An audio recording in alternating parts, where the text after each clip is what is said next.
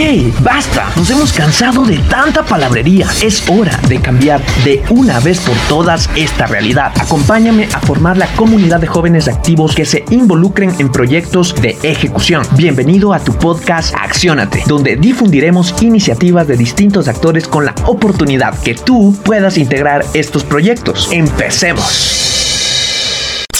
Mis queridos amigos, muy buenos días. Nos encontramos en la entrega del capítulo número 25 de tu podcast Accionate. Estamos muy, muy, muy felices de poder contar con tu participación. Nos encontramos tanto en Facebook como en YouTube y también en Instagram con todos nuestros queridos amigos, donde vamos a llevar una conversación amena con un empresario muy destacado en todo el Ecuador, así como en Latinoamérica, ¿no? Entonces, eh, yo quisiera empezar todo este, eh, este live que nosotros vamos a hacer presentando quién es nuestro querido invitado.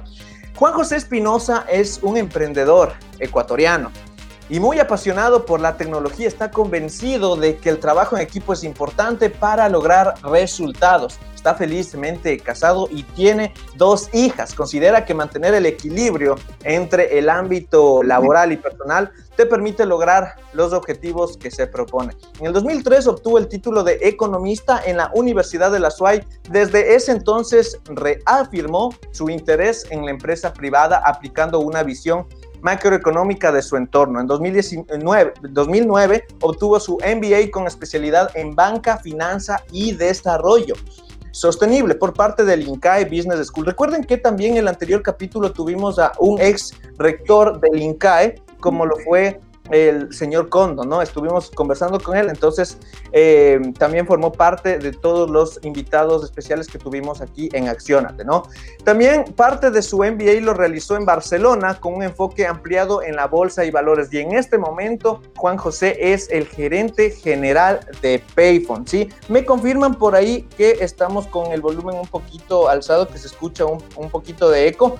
Pero eh, ya ahorita eh, hemos arreglado este tema. Entonces, ahora sí quiero eh, poner en pantalla a nuestros amigos de Facebook y de YouTube, a Juan José Espinosa. Mi querido Juan José, ¿cómo estás? Espero que te encuentres súper, súper bien. Gracias por aceptar esta entrevista y pues ya hice por ahí una pequeña introducción de quién es Juan José Espinosa, pero me encantaría desde primera persona saber desde tu visión quién es Juan José Espinosa. Bienvenido, Juan José. ¿Qué tal, Milton? Muchísimas gracias por la, por la invitación. Eh, creo que las introducciones que dabas a ratos quedan medio, son medio raras. Yo creo que en realidad eh, las experiencias, si bien hay estudios, si bien hay trabajos, si bien hay cosas, yo creo que las experiencias de la vida, ese cúmulo de experiencias, ese, aprender del día a día es lo que verdaderamente va formando al profesional, al, padre de familia o, a ese individuo, a ese ciudadano de mundo que hoy es, es, tan importante.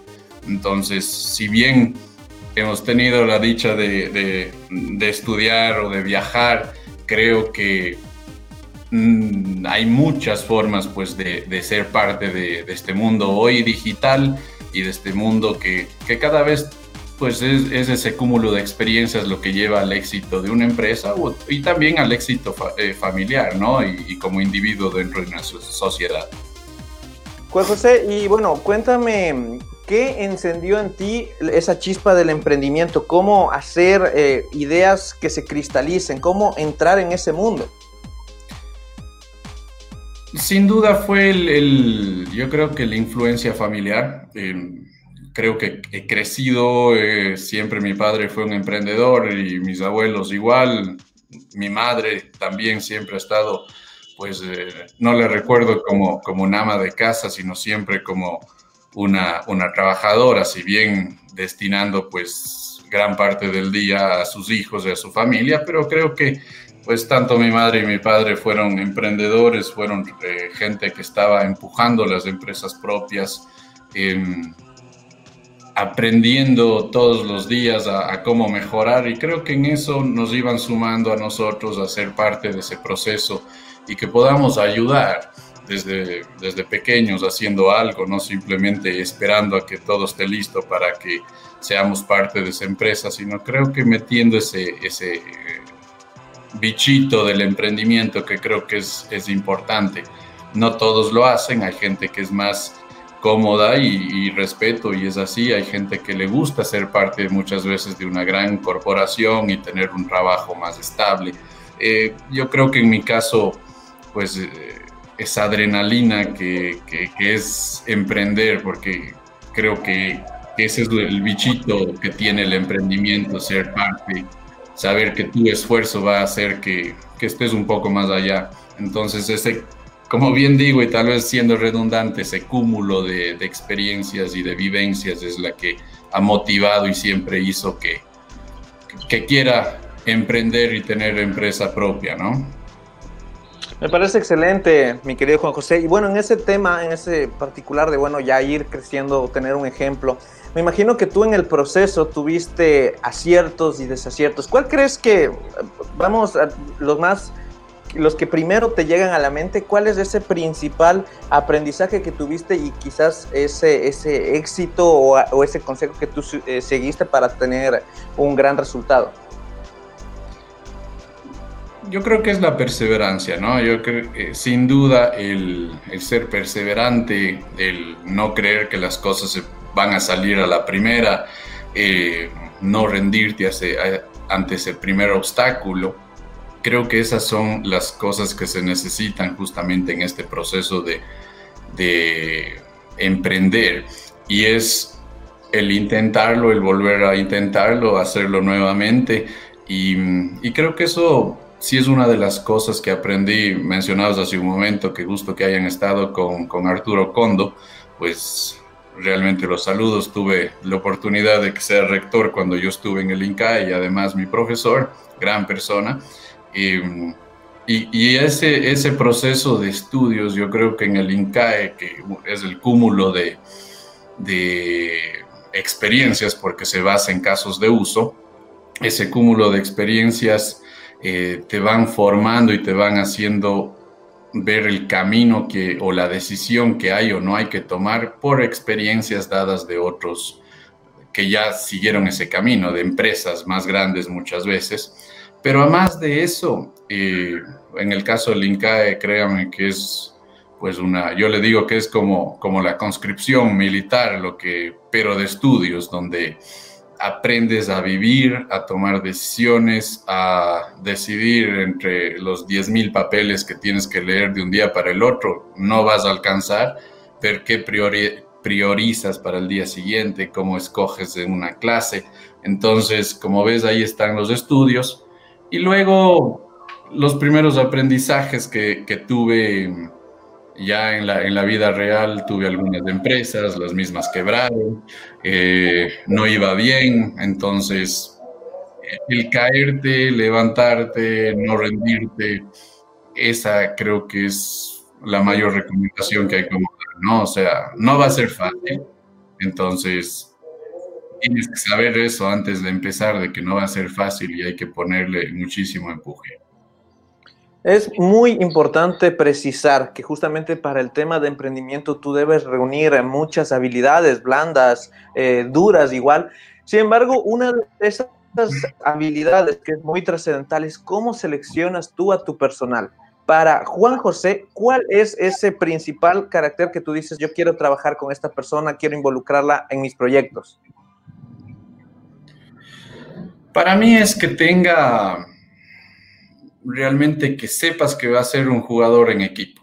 O sea, sin duda, si ves cualidades espectaculares en, muchos profesionales, pero no va a engranar en el equipo que tú ya tienes, e, e, eso va a ser, eh, es mejor no tratar si, si, ya notas que no va a poder engranar a eso, a esa maquinaria que ya está creada y que está funcionando.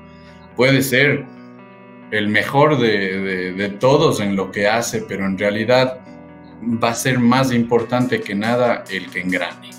En realidad, si es una persona, digamos que un súper dotado, pero no va a hacer clic con el resto del equipo, de nada va a servir prefiero que no sea ese el mejor de los profesionales, tal vez que sea bastante similar, como creo que es lo que, lo que hemos hecho, lo que tenemos dentro del equipo de Payphone hoy en día.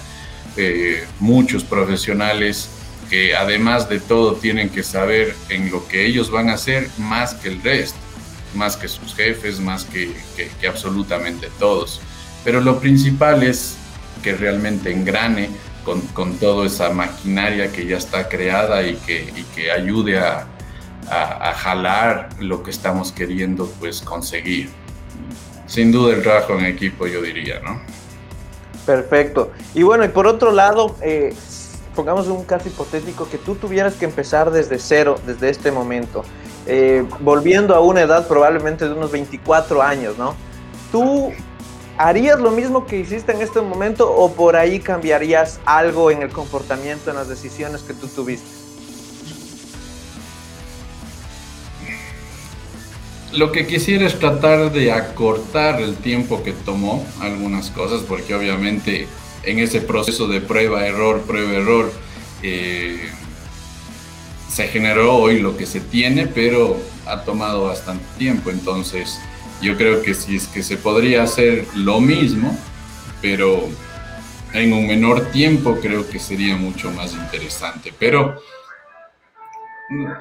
como dijimos, el cúmulo de experiencias es lo que hoy ha hecho que, la empresa sea lo que es y creo que la gente esté eh, trabajando en este equipo de la misma forma. Entonces, no podría decir que, quisiera cambiar porque, como dijimos, se aprende de las experiencias y creo que eso es muy importante. Bueno, y ya en ese aspecto, eh, centrándonos un poquito más en el día a día del trabajo de Juan José Espinosa, eh, a cargo, liderando esta maravillosa empresa como lo es Painful, que no solo se encuentra en Ecuador, sino también tiene otros lugares por donde eh, generar sus operaciones. ¿Cuántas horas tú dedicas, Juan José, al tema del trabajo? ¿Cuánto tú te enfocas en lo que tiene que ser el trabajo como tal? Bueno, eso es, eso es medio medio relativo, difícil de expresar, porque creo que 24/7, cuando uno está empujando un, nuevo emprendimiento, una nueva empresa, eh, un proceso, realmente uno lo dedica 24/7. Si bien lo lógico es eh, tener otros tiempos para, para familia, para hacer deporte, eh, hay que saber dividir eso, pero pero en realidad es difícil cuando estás haciendo algo en el que estás pues metido de, de, lleno. Entonces, teóricamente divides tu día, obviamente 9 de la mañana oficialmente vas a, a la oficina. Eh, nosotros en Cuenca tenemos la dicha de que podemos almorzar en casa. Bueno, hoy es 100% home office toda la operación de Payphone, pero cuando no estábamos home office a la una de la tarde, pues íbamos a, a, la casa a almorzar, a tratar de tener tiempo en familia y luego regresábamos eh, pues a las dos y media de la tarde hasta las seis y media y, y así tratábamos de establecer ese horario en el cual esperamos también que el resto del equipo lo cumpla, pero pero en mi caso creo que es 24/7 porque estás en la casa, estás teniendo tiempo en familia, te acuerdas de algo, tienes que anotar esa idea, tienes que comunicarte tal vez con, con, la parte de la empresa, gestionar y, eh, las siguientes acciones, el fin de semana pruebas, eh, se cae el sistema, uno está metido porque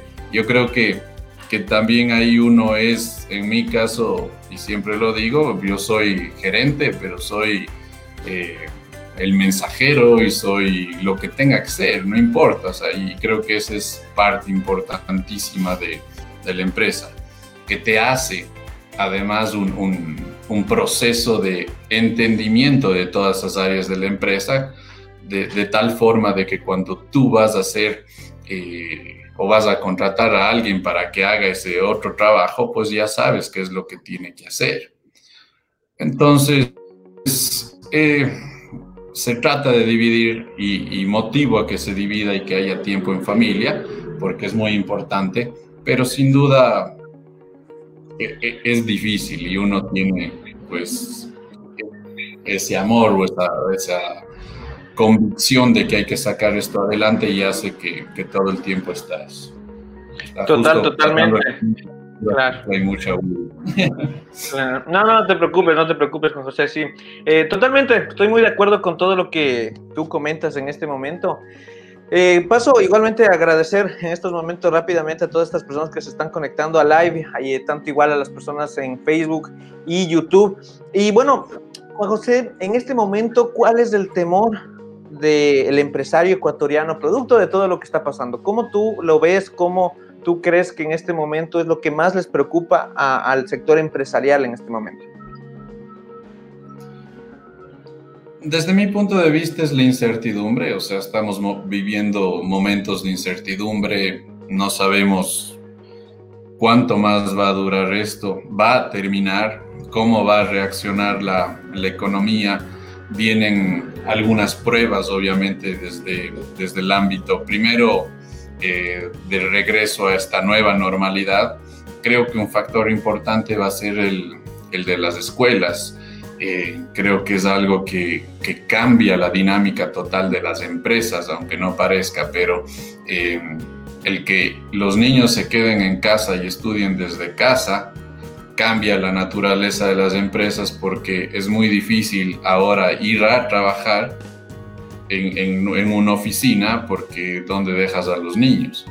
Y los niños no pueden, no pueden quedarse donde alguien más porque justamente se necesita un distanciamiento. Entonces, sin duda, el, el entender esta nueva realidad, el quitar esa incertidumbre que tenemos, creo que es lo que, lo que más está en la cabeza hoy en día de todos. Bueno, y desde, desde ese marco eh, me gustaría también conocer a Payphone. Ya hablemos un poquito más de la, empresa como tal. Cuéntame un poquito más de la historia de Payphone. Bueno, ese es, yo creo que es una de las partes más, más chéveres que tiene eh, todo esto, por el hecho de, de, que realmente tiene esa parte romántica como, como como se ven en las películas, de que realmente cuatro amigos eh, tenían una idea y realmente fue así. Eh, yo, yo conocí, conocía pues a, Peter Herbes, a Carlos Ugalde y recién conocí a Juan Diego ahí porque también había sido amigo de, Peter Herbes. Entonces, en esas conversaciones de que, tienes por varias razones, empezamos pues a, eh, ellos tenían una idea previa, yo justo le, llamé a uno de ellos para, para um, realizar un software, entonces dice, pero estamos desarrollando ya esta parte del software, yo digo, eh, unamos ideas y creo que en ese entonces, entonces eh, con estos tres amigos adicionales empezamos a meterle la cabeza porque decíamos que qué fácil que es comprar una canción en, iTunes o es comprar un libro en Amazon. Lo haces digitalmente con tu tarjeta de crédito, pero cuando vas a la tienda de la esquina en la ciudad de Cuenca, porque ahí es donde vivimos todos, vas a la tienda de la esquina y la única forma que hay para pagar es usando un billete o monedas. Entonces, lo que está lejos era fácil pagar por un medio digital y lo que está cerca es, difícil. Entonces, es lo que quisimos cambiar y esa creo que fue la idea inicial de cómo hacer que cualquier persona que tenga un teléfono inteligente pueda recibir o gestionar pagos. Ahí es como nace, vamos trabajando, yo creo que siempre el inicio es, es difícil, eh, sacrificado una vez más porque dejabas de, tener ingresos de otras, de otras fuentes.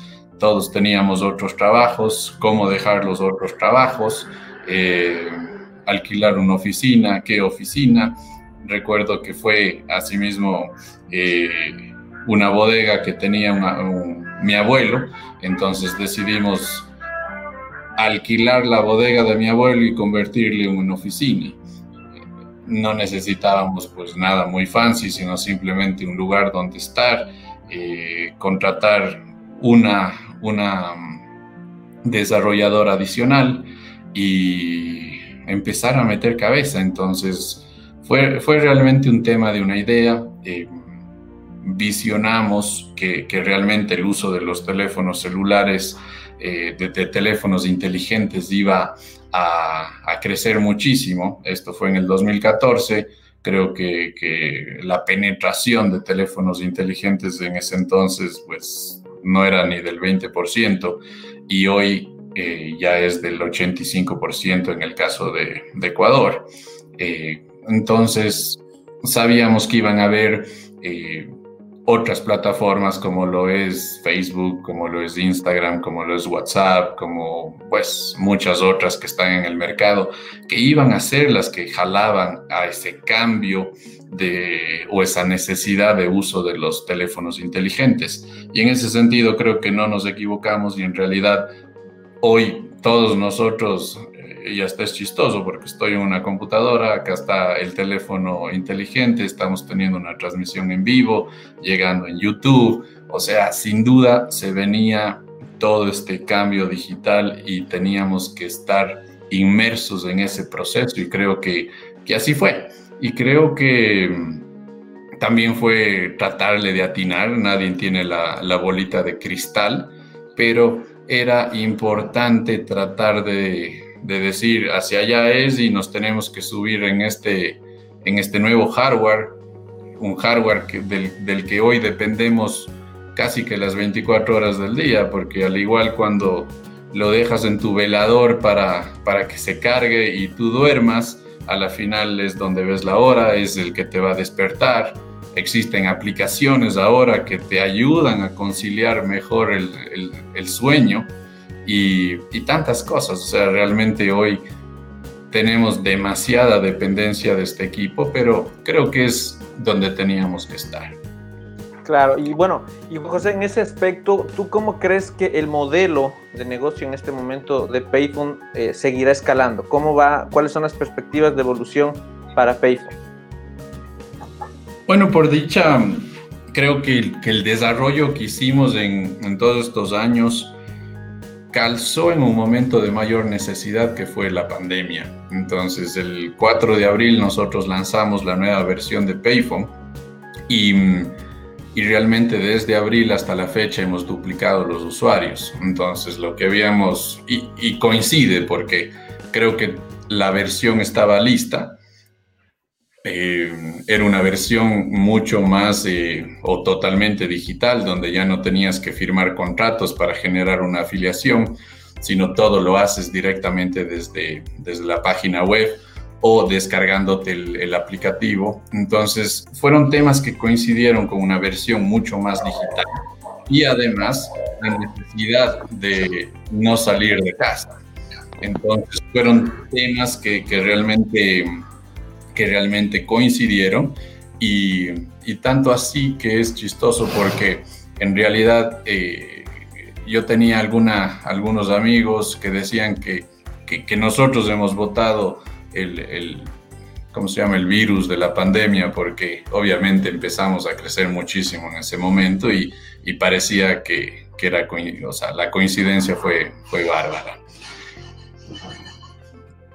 Entonces, ¿Qué se avecina? Pues seguir empujando de, gran manera este, este tema. Yo creo que el crecimiento, estamos creciendo más o menos en, de 400 a 800 descargas diarias. Eh, el tema es la adopción, cómo la gente empieza a usar y el ritmo que va a desarrollar. Entonces, en ese sentido, eh, sin duda, tenemos que ir haciendo este huevo gallina que, nosotros hemos dividido, que está el usuario y el comercio. Si bien un usuario hoy también puede cobrar, los dos pueden hacer las dos cosas, pero es el que se encuentre. ¿Qué es, qué es lo que pasó hace cientos de, de, años cuando nació el papel moneda? Lo que evitó, porque hoy por hoy el papel moneda igual haces un trueque, pero antes cambiabas gallinas por papas.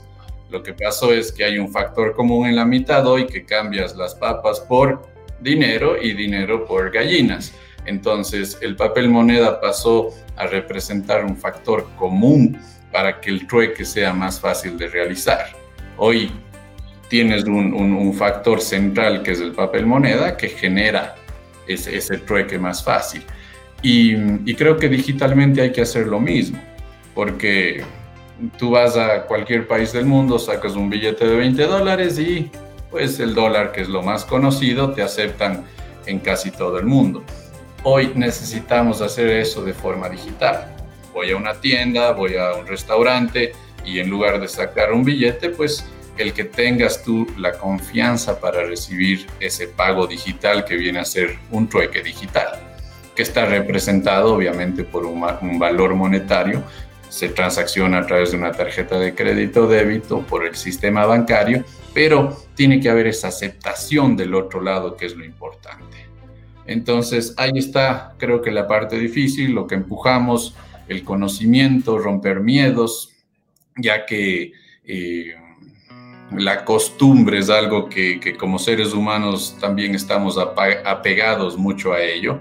Y bueno, hemos crecido con, conociendo siempre los billetes y hoy decir, deje el billete porque ahora recibes un mensajito, o sea, un proceso digital y, equivale al billete. Entonces, en un inicio dices, será. Eh, y, creo que esa es, esa es la parte más eh, importante de esto y por eso es que nuestro reto está en hacer que pruebes. Porque muchas veces yo le pago a, a otra persona, esta otra persona recibe el pago y lo que va, el momento, el único momento que va a estar segura de que sirve es si se da la vuelta y paga a un tercero. Entonces se cierra el ciclo y dice, ah, ok, hay el ciclo de, transmisión de, o de aceptación de este trueque digital. Y creo que eso, esa es la parte importante y lo que estamos empujando hoy en día. Tenemos en Ecuador 120 mil usuarios. Y prácticamente el 50% de ellos realizan eh, transacciones todos los meses, entonces necesitamos eh, ampliar esa usabilidad. Hay usuarios que ya hacen 8, 10 transacciones al mes, lo cual es muy interesante, pero hay otros que solo eh, están pagando en un sitio. Es, ah, cuando yo me voy a este restaurante pago así, pero me voy al otro y todavía no conocen como en el otro. Entonces hay gente que piensa que esta app solo sirve para pagar en este lugar y en realidad Hoy tenemos también más de 12.000 establecimientos en el país y recuerden que ya se puede pagar de persona a persona.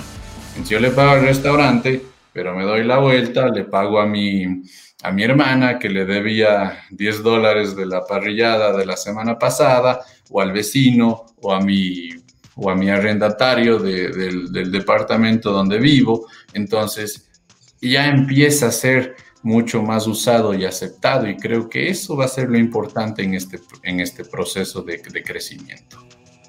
Quiero destacar algo muy singular y muy importante, ¿no? Eh, de igual manera, nosotros en capítulos anteriores habíamos puntualizado cuál es el rol de la innovación en estos momentos y producto de eso vemos como probablemente empresas les haya ido mal en esta pandemia, así como empresas que también se fortalecieron en esta, en esta, en esta pandemia. ¿no? Eh, nosotros por ahí concluimos que la innovación es muy importante para este tipo de procesos, pero desde tu perspectiva, Juan José, cuéntame cuál crees que es la fórmula del empresario, del emprendedor, que debe tomar en cuenta en estos momentos para darle frente no solo a la pandemia, sino a la coyuntura nacional de todo lo que estamos pasando en temas económicos y sociales, ¿no? Yo creo que, o sea, hay que evolucionar constantemente, todos los días. Em, hay que adaptarse a, este, a esta nueva realidad, eh, tanto política como, como de pandemia, como económica. Hay que adaptarse a esa realidad y también a la digital que bien comentaste, porque si quiero seguir haciendo algo como se hacía hace 40 años, tal vez ya no va a pasar. Y lo hemos visto en absolutamente todas las industrias y yo creo que por ahí hay eh, siempre unos memes o unos, unos artículos en los que te dicen, pues no, Netflix no tiene canal de televisión, Amazon no tiene tiendas, Uber no tiene, no tiene taxi. Airbnb no tiene hoteles o cuartos propios. Entonces, yo creo que ahí se ve cómo no solo ha sido el tema de pagos o, el tema de comunicaciones, eh, creo que, el Internet realmente cambió absolutamente todo y todo puede acoplarse al Internet. Entonces, si mañana, y creo que, la pandemia en realidad fue un, un motivante al ingenio, creo que esto fue porque eh, habían, habían, había gente que eh, quería tener su restaurante propio, pero no se atrevía porque tal vez estaba cómodo eh, trabajando en alguna empresa y el momento de la pandemia pues, hay casos que perdieron el empleo, obviamente porque hubieron industrias muy golpeadas y se vieron obligados a tener ese restaurante, pero desde casa. Entonces, esos productos que querían hacer, querían hacer yo que, no sé, costillas o pizzas, porque son muy buenos haciéndolo, pero dicen armarme un restaurante es mucho riesgo, mucha pereza, no sé si puedo administrar, pero en, en la pandemia dijeron, ok, preparemos pizzas, vendamos por Facebook, vendamos por WhatsApp y veamos cómo nos va. Y yo conozco de casos que ya están pensando en, ya me queda corto el, mi horno de casa, ya necesito un horno más profesional y, y fue el adaptarse a esa situación. Creo que, que siempre hay que evolucionar muchísimo, muy rápido hoy. Yo creo que, que no podemos tomarnos esos 10 años que tal vez antes creías que necesitabas para cambiar toda una industria. Ahora cambia la industria sumamente rápido y hay que pensar así. Y no solo hay que pensar que la, Perdón, que la solución nos va a venir de tecnología de Estados Unidos o de China o de otros lugares. Recuerden que, que, el mundo ha estado gobernado por, por diferentes países a, a lo largo de la historia y cuando nos toca va a depender de, cómo lo hagamos, de lo que digamos, hay que evolucionar más rápido. ¿Por qué nosotros no podemos en realidad ser los que desarrollemos hoy tecnología? Creo que hay casos eh, muy marcados. Sin duda, Silicon Valley es el, el, más nombrado y de donde sale pues muchísimo, muchísimo conocimiento, pero de ahí tenemos otros, otros lugares más cercanos a nosotros que, lo muestran. O sea, yo creo que en Argentina han salido grandes desarrollos. Hay, conozco casos de Guatemala, de Costa Rica, Colombia, viene a ser muy bueno. En Perú se está empujando muy bien. Entonces Ecuador tiene que estar adelante de todos ellos. Luego ves un Israel que sin duda está y, y dónde está. Entonces, no está en las mejores condiciones en el planeta, no es que goza de recursos naturales, pero desarrolla muchísimo. Y es quererlo hacer. Entonces, eh, en ese sentido, tenemos que evolucionar y, y en toda la industria, ¿no? Y desde esa perspectiva, eh, Juan José, ¿cómo, ¿cómo, alcanzamos esa evolución rápido? ¿Cómo nos adaptamos a, generar innovaciones, nuevos procesos, nuevas, nuevas cadenas de valor, pero de una forma rápida? ¿Qué, debemos cambiar para que eso se, se ejecute? Ahí siempre viene el dicho de, creo que, en estas industrias o hoy en día en toda industria, de pensar fuera de la caja, ¿no? Y creo que hay que borrar lo que estás haciendo en, el caso, en el caso de Payphone decía, sí, es cómodo sacar un billete y que tú, y que tú me lo recibas. Ya, entonces ahí podríamos quedarnos y decir, no, pero ya hay cómo pagar. O lo que ya existía digitalmente es sacas la tarjeta de crédito, pasas por el POS, el POS lee, sale la tirilla, firmas y ya está bien. O sea, es un proceso que sirve y ha funcionado los últimos 25, 30 años de forma de forma bien, eh, pero si solo te fijas en ese proceso de la tarjeta de crédito, creo que es muy interesante. Eh, no sé si obviamente tú, tú, llegaste a ver, pero antes las tarjetas de crédito se rastrillaban en ser una especie de sacarle una copia en un papel que era un papel químico y para recibir la tarjeta de crédito llamabas por teléfono a un call center a decir, el señor Espinosa con número de tarjeta tal y con número de cédula tal, ¿tiene cupo o no tiene cupo? Entonces te decían, sí, sí, tiene cupo. Ah, ok, entonces hacías el, el, voucher, hacías el, el recap. Eh, y de ahí fue evolucionando mucho más a que ya no necesites llamar, porque ahora ya el aparato llamaba automáticamente a una computadora. Luego, hoy en día, ya la tarjeta solo acercas y ya es mediante NFC una lectura. Y nosotros lo que creemos es que hay que ir más allá. Es simplemente la tarjeta física ya no tiene sentido y el POS ya no tiene sentido porque tú tienes un, equipo inteligente mucho más inteligente que ese POS, hace de todo, que no es cierto, el smartphone hace muchísimo más cosas. Entonces es desmaterializar ese, ese plástico, es desmaterializar ese aparato que es el POS, el lector, y que todo esté en el celular. Entonces ese equipo celular que es como digo, mucho más inteligente que un POS, entonces es hacer lo que funcione de forma diferente, lo cual te brinda seguridades y te brinda simplicidad, que creo que son los dos factores que como Payphone siempre estamos empujando. Simplicidad, pones tu huella digital, reconocimiento facial, password y accedes a tus tarjetas. Esas tarjetas obviamente por internet se van a conectar a todo el sistema bancario, en nuestro caso con Visa y Mastercard, nos conectamos al, a la Riel Mundial y si es una tarjeta pues de Chile o de Estados Unidos, le ingresas en Payphone, matriculas, sigues un proceso de seguridad de verificación de si Milton es o no el dueño de esa tarjeta. Entonces, es simple, es más seguro. Muchas veces me dicen, pero ¿y si se te pierde el, el teléfono? Digo, es mucho más seguro que tu tu información esté en el teléfono que si está en la billetera. Tú sabes que la billetera se te cae en la calle, alguien la encuentra, abre primero los billetes, fijo, ya no regresan.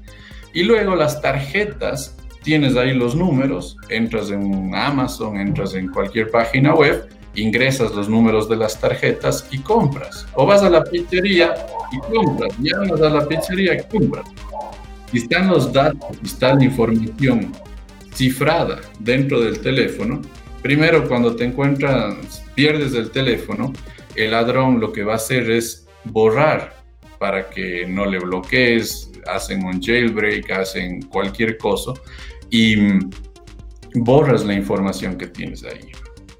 Si digamos que no quiere borrar, que quieren acceder, lo que va a pasar es que tienes que romper la clave del teléfono en primera instancia, lo cual ya es bastante difícil, yo diría que bien difícil. Y luego, si lograste romper la clave porque alguno ha puesto un 2, 3, 4, ya ok, entraste. Y de ahí entras a Payphone, también en Payphone te va a pedir la clave de Payphone. Si pones un 2, 3, 4, también es error tuyo porque no, es, estás, no está siendo muy seguro. Bueno, en Payphone no puede ser un 2, 3, 4, siempre tiene que ser un alfa o numérico con caracteres especiales, entonces complicas un poco más.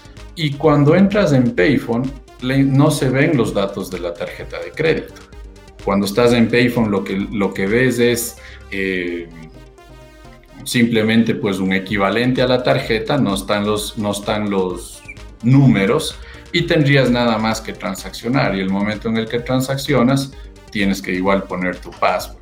Entonces, el mundo físico es más inseguro. Las, la billetera es más insegura. Creo que no hay nada más seguro que tenerle en un equipo cifrado. Excelente, Juan José, con todos los parámetros que tú en este momento has apreciado. Quiero recordar a todas las personas que en este momento se están conectando que nos encontramos en el espacio de Accionate, un podcast específico para emprendedores, donde damos consejos para que ellos puedan desarrollar mejores ideas y principalmente preguntarles a esos empresarios que en este momento ya están cambiando la realidad. Además, aprovecho este momento para agradecer a nuestros sponsors foráneos, una digitalizadora de emprendimientos, todo lo que tiene que ver con logo, sitios web, es el momento para que tú los puedas contactar. De igual manera, Carnes y Cortes COT, que son una empresa en todo lo que tiene que ver con el procesamiento de carnes y también nuestro querido aliado Tipti, que es un supermercado virtual donde tú puedes realizar todas tus compras por ese medio.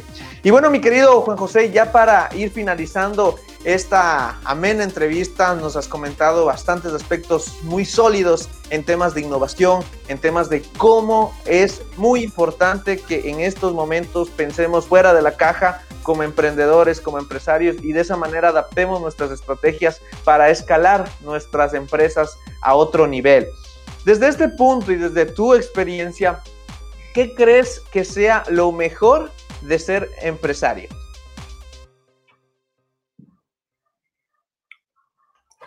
Lo mejor de ser empresario, interesante, primera vez que, que me la ponen de, ese lado y creo que es crear trabajo, ¿no? es generar, es empujar al, al, país a que salga adelante, es dar ese granito de arena para, para realmente mostrar lo que, lo, lo que eres capaz, es conseguir esas metas que te pones, jalar a a todo aquel que te, que te quiere acompañar en el proceso y al mismo tiempo transformar tu ciudad, transformar tu país, eh, aportar desde con eso que haces, si es que eres panadero, estás aportando con un muy buen pan. Creo que, que de ahí inicia, o sea, no necesariamente tiene que ser el desarrollo de tecnología, pero es si eres panadero, ese buen pan que muchos puedan apreciar, obviamente si es que es así de bueno, vas a tener una acogida eh, por parte del público, vas a poder crecer, vas a poder eh, generar. Yo creo que todo, todo lo que está alrededor de, ser empresario es eh, aportar, es generar, es compartir, porque a la final estás desde el buen pan que, que haces, lo puede apreciar otra gente, generas ingresos, contratas gente, abres más panaderías, puedes eh, generar franquicias, eh, dar trabajo para, para, los relacionados directos dentro de la panadería y para terceros, porque mañana eh, vendrá Tipti, pondrá en, y me gusta mucho el caso de Tipti también, mando saludos a, a Rafa, que siempre son usuarios de Payphone y creyentes de Payphone desde hace, desde hace mucho tiempo. Y, creo que ahí se va viendo, entonces viene alguien, genera el pan. Yo creo que, que es generar y creo que el generar es ayudar a que todos estén mejor. Y digo todos porque tiene que contagiarse y tiene que jalar a, todo ese país que, creo que hoy es muy importante que, que todos apoyemos en ese cambio entonces, ser empresario es eso, no es simplemente pensar en el que voy a ser más rico, tal vez a veces ese creo que es la idea principal y todos creo que lo tuvimos cuando empezábamos, cuando éramos jóvenes, es ¿por qué quieres ser empresario? Porque quiero ser rico. O sea, esa es medio una relación, pero va más allá, ¿no? Es, es conseguir esos sueños, esas ideas, lo que estás tú queriendo realizar y es jalar a mucha gente dentro de ese proceso. Entonces, porque no necesariamente el ser empresario va a significar que vas a ser rico. No, sí, va ligado en el que quieres primero cumplir un sueño, una meta, tener un, un mejor nivel de vida, sin duda, por eso es lo que, lo que muchos quieren hacer, pero pero es aportar, es compartir. Si echamos una vista al pasado, ¿cuál crees que es ese capítulo gratificante en tu experiencia como empresario? Una, creo que creo que celebrar los goles, celebrar los pequeños triunfos, porque como decíamos, no solo ser empresario es llegar a una meta final y como una maratón, ¿no? Pero es, eh, ahora que le vemos a Richard Carapaz haciendo grandes cosas en el, en el Tour de, de France, es un gran empresario, ¿no? Porque él, él, se, él vende un producto propio que es su capacidad deportista que tiene y, y Y sin duda, la primera vez que manejó la bicicleta, viendo la historia que, que, se, que se, vio en Netflix y en muchos lugares, eh, la primera vez que manejó fue un triunfo, una bicicleta pues en condiciones no, no como las que, las que hoy maneja esas bicicletas de última generación, fue un triunfo y subir la montaña primera vez fue un triunfo. Y creo que cada uno de esos triunfos tienes que celebrarlo y, eso es importante. Y dentro de Payphone ha sido así.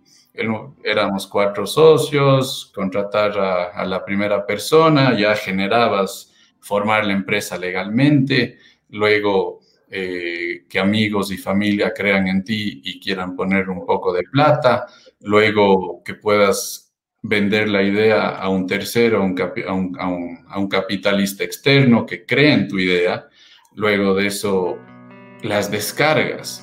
Las descargas de los usuarios son importantísimas porque realmente creo que eso es lo que más vale dentro de esto, es la usabilidad. Cuando desarrollas una app, eh, pasar los, los, las mil descargas, pasar las diez mil, las cincuenta mil, las cien mil.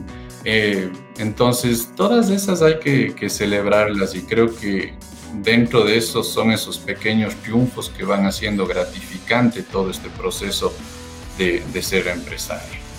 Eh, no sé si respondió tu, tu, pregunta, pero...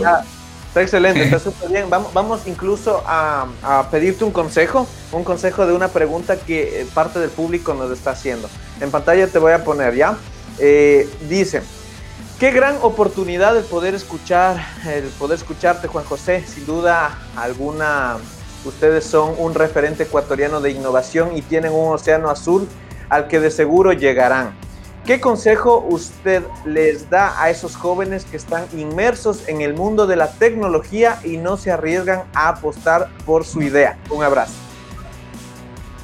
Qué chévere. Eh, gracias por la pregunta y me gusta mucho el, el concepto del, océano azul y creo que muchas veces queremos, cuando uno tiene una idea, está pensando solo en el rojo, ¿no? En el océano rojo, donde ya hay muchos grandes donde yo siempre digo y, que en Cuenca somos la ciudad de las pollerías porque alguien se puso una pollería y enseguida hay dos, tres, cuatro, cinco pollerías al, junto a ella. Entonces se va complicando ese, océano rojo y todos quieren hacer lo mismo. Y creo que el consejo en este mundo de tecnología es mirar un poco diferente. O sea, es realmente arriesgarse, eh, todos quisieran hacer un, WhatsApp, tal vez sí. Es muy difícil hoy en día, no, hacer un tema de mensajería no es, no es difícil. Lo que es difícil es hacer que la gente use ese, ese nuevo sistema de mensajería que estarías queriendo hacer. Pero hay que mirar diferente. Cuando salió Facebook, habían muchas otras cosas similares a Facebook y y cualquiera le hubiera dicho, no, estás loco, otro sistema, pero hay MySpace y había el ICQ y había varias, varias otras plataformas sociales ya existentes. Eh, en el caso de Google, lo mismo, habían otros buscadores, pero yo creo que el caso de Google, de Google es, es muy interesante porque fue un buscador, pero con otra tecnología.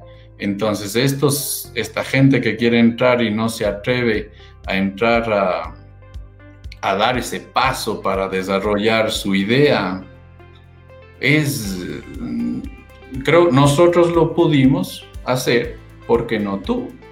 ¿Eh? Y creo que eso siempre fue, o sea, no es que hay que decir, no, es que no vivo en Estados Unidos, no puedo hacerlo.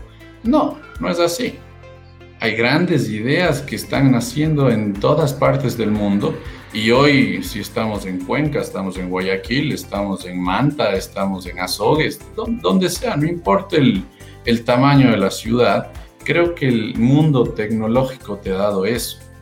Elimina fronteras, te da las mismas capacidades. Si tienes una computadora, pues hazlo.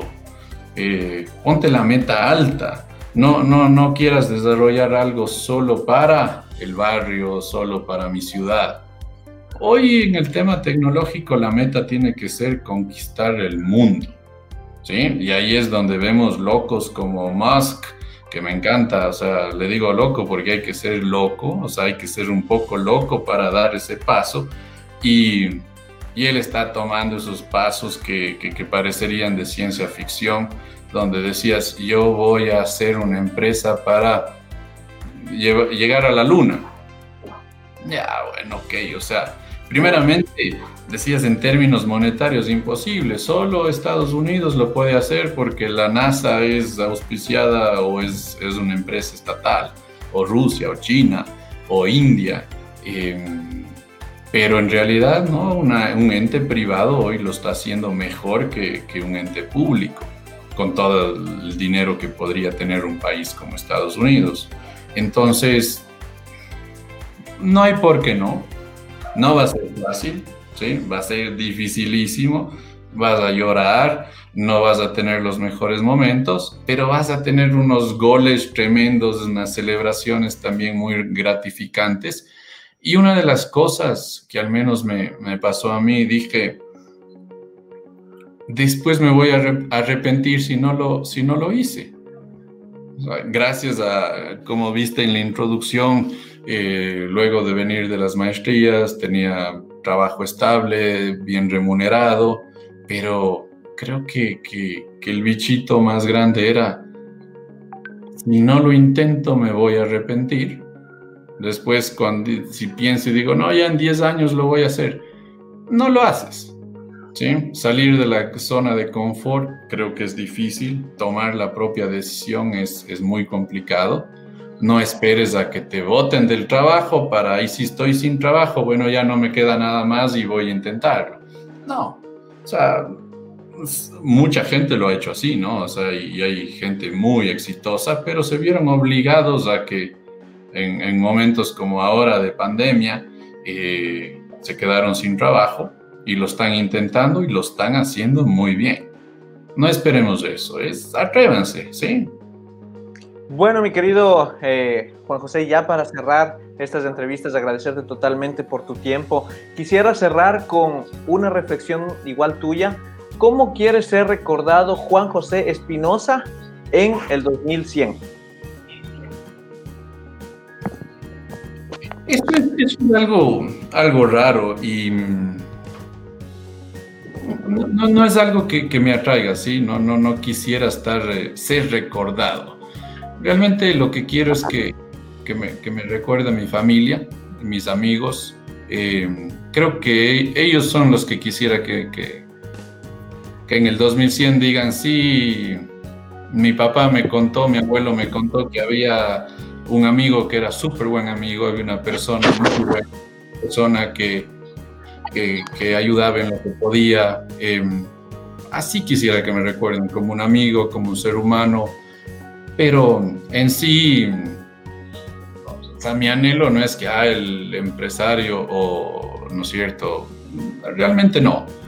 Eso es para mí. Yo quiero lograrlo porque es mi meta, porque obviamente hoy hay accionistas, hay socios que, que, sí quieren que lo logremos, y, pero ese es, eso es para mí. Yo en, de forma personal espero que que me recuerden como, como un buen ser humano. Así quisiera.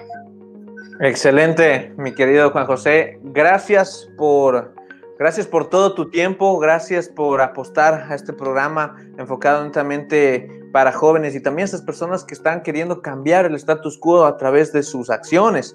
Te queremos agradecer por este espacio. Esperamos que todas las enseñanzas, las menciones que tú comentabas, eh, pueda llegar a esas personas y que por ahí les, genere algo nuevo, algo, algo de curiosidad también por hacer algo, algo distinto, ¿no? Y por otro lado, esperamos de corazón, te deseamos desde Accionate los mejores, los mejores deseos para que Payphone pueda seguir creciendo, pueda seguirse posicionando como lo ha ido haciendo en todos estos años. Payphone, ah, tuve la oportunidad de conocerlos cuando estaba en la universidad y, qué chévere verlos como siguen, siguen creciendo y, en realidad es lo que comentamos bastante aquí, como empresarios ecuatorianos, empresas ecuatorianas no solo se quedan en Ecuador, sino también pueden escalar otras realidades. Te agradecemos muchísimo, eh, mi querido Juan José. No sé si tal vez tengas algún último mensaje para comentarlo a, toda la audiencia.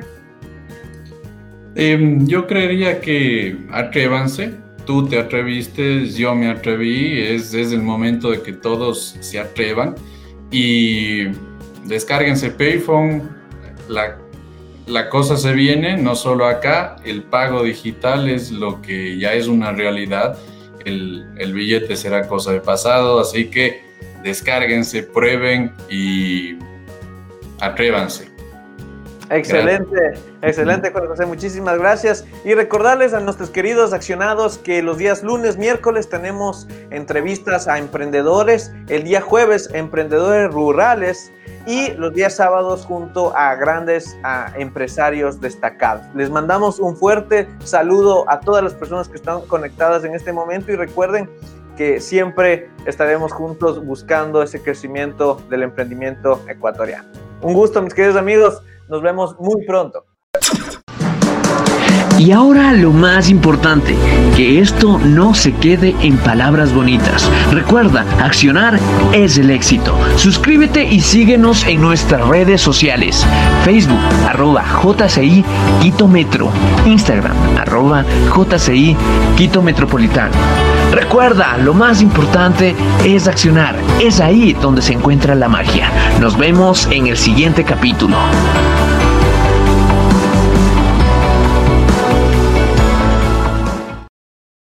Gracias. Chao.